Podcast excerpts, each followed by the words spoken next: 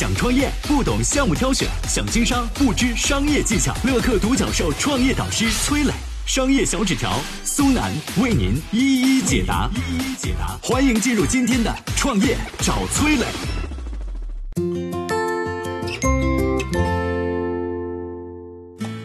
你知道速溶咖啡是怎么在中国兴起的吗？星巴克进入中国时受到了哪些阻力，又是如何化解的呢？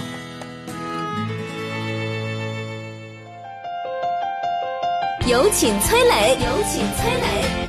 您知道吗？咖啡这种洋饮料能够顺利进入中国，还得感谢两个速溶咖啡品牌麦斯威尔和雀巢。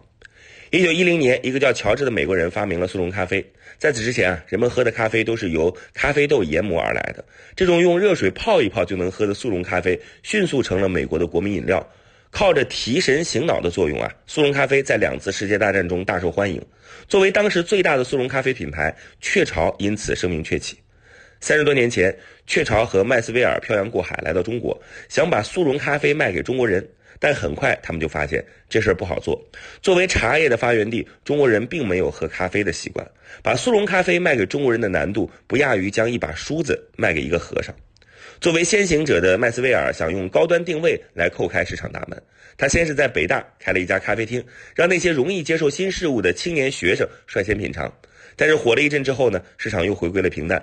麦斯威尔又转战百货商场，推出买咖啡送杯子的促销活动，还推出了礼品套装，配备漂亮的手提袋。消费者提着手袋走在街上，那就是活广告。但是尽管如此啊，麦斯威尔还是没能动摇茶在中国人心中的地位。在超市里，麦斯威尔的玻璃瓶盖上常常附着一层灰尘。三年下来，公司亏损了几百万，这是进退两难。就在麦斯威尔进退维谷之时，另一个拓荒者也悄悄地谋动。他就是瑞士的雀巢咖啡。一九八八年，雀巢进入中国市场。经过调查啊，雀巢发现喝得起、愿意喝咖啡的潜在消费者还是普通大众。于是呢，他采取感情拉拢、市场教育的方式。同样在北大，雀巢通过冠名的方式资助大学生，甚至在各大大学啊做专题报告，向学生赠送速溶咖啡的宣传资料。结果呢，收获甚微。雀巢啊，转而。改变自己的策略，花费数百万拍摄味道好极了的广告，在各大电视台播出，加深了人们对品牌的印象。两大品牌对市场的渗透的确提升了咖啡的销量，但咖啡仍然没有真正融入到中国人的生活。后来，雀巢找到了台湾词曲家林子渊，希望合作谱写流行音乐，在商场播放，启发咖啡消费。林子渊创作了一首《走过咖啡屋》。一九八九年，这首歌由千百惠演唱，竟然是一炮而红，咖啡文化真正的开始出现，并且向全国蔓延。对于没有咖啡文化基础的中国人来说啊，正是速溶咖啡教育了中国的消费者，这才有了后来星巴克的机会。别看现在星巴克在中国有四千多家门店，最开始的时候，它在中国整整亏了九年。星巴克是如何打入中国市场的呢？我们接下来有请商业小纸条。想创业不懂项目挑选，想经商不知商业技巧。乐客独角兽创业导师崔磊，商业小纸条苏南为您一一解答。一一解答，欢迎进入今天的创业找崔磊。有请商业小纸条，请商业小纸条。一九九九年一月，当星巴克的第一家内地门店在北京国际贸易中心正式开业的时候呢，中国人对于咖啡的认知还停留在雀巢的速溶咖啡。啊，半年之后呢，星巴克先后进入香港和上海，从高端商场写字楼的商务人士白领开始培育第一批所谓核心用户。事实上呢，这也符合星巴克在美国的扩张逻辑。早前，星巴克创始人舒尔茨就提出过说“第三空间”这么个概念，把咖啡店视为家与办公场所之外的社交去处。星巴克在美国成立之初啊，吸引的就是白领和精英阶层。不过在当时的中国呢，北京的房价停留在每平米两千块呢，而一杯卡布奇诺最低就要十九块，甚至没几个人知道卡布奇诺是什么玩意儿啊！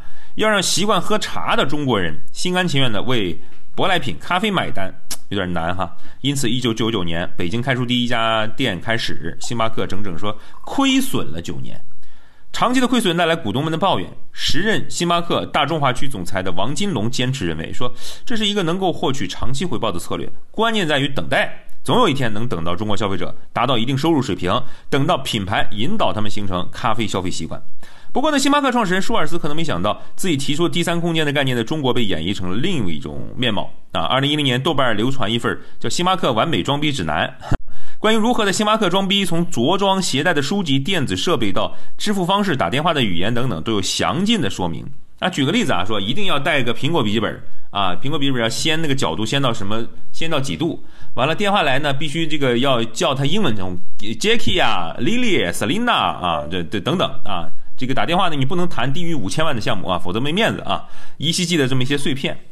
不过呢，从换一个角度来说啊，说这种情绪对于星巴克在中国的扩张确实有利的。于是呢，星巴克一边把自己包装成精英们爱去的咖啡馆，一边线下疯狂扩张，刺激消费。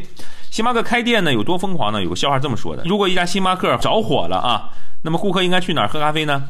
答案是街对面另外一家星巴克。哈哈。不过呢，要完全打开中国市场呢，疯狂开店还不够，还需要长期努力。星巴克选择了投资员工，他们把自己员工称为伙伴啊，这些伙伴拥有免费咖啡啊、免费伙伴券的这个福利。除了国家规定的福利待遇之外呢，星巴克还有员工的父母购买了大病保险。星巴克曾经推出过一项计划，说如果员工的家乡开了门店，员工可以申请调职回去。除此以外呢，星巴克还在云南投资建厂，设立了咖啡种植者支持中心。事实上，这种种的投入都是为星巴克获得中国市场认可做出的尝试。当经历了各种磨合与挑战，最终获得大多数消费者认可的时候，星巴克便开始加速扩张。截止到二零二零年初，它在国内已经开了四千两百九十二家分店。最近几年呢，星巴克也不断出现在三四线城市。不过，如今它在中国面临的扩张挑战已经是今时不同往昔。本土咖啡崛起，外送咖啡出现，都让星巴克的扩张变得不那么顺利了。舒尔茨曾经自信地说过：“说电商不会影响星巴克。”但如今，星巴克也开始拥抱电商和各种线上平台。曾经在消费者心中遥不可及的高端星巴克，如今更迫切地想和消费者建立关联，来继续维持一种吸引力。不过呢，有一点可以肯定，星巴克深耕中国市场做了二十一年的文化传播和品牌沉淀，这是新兴互联网品牌无法用做流量的手段轻易撼动的。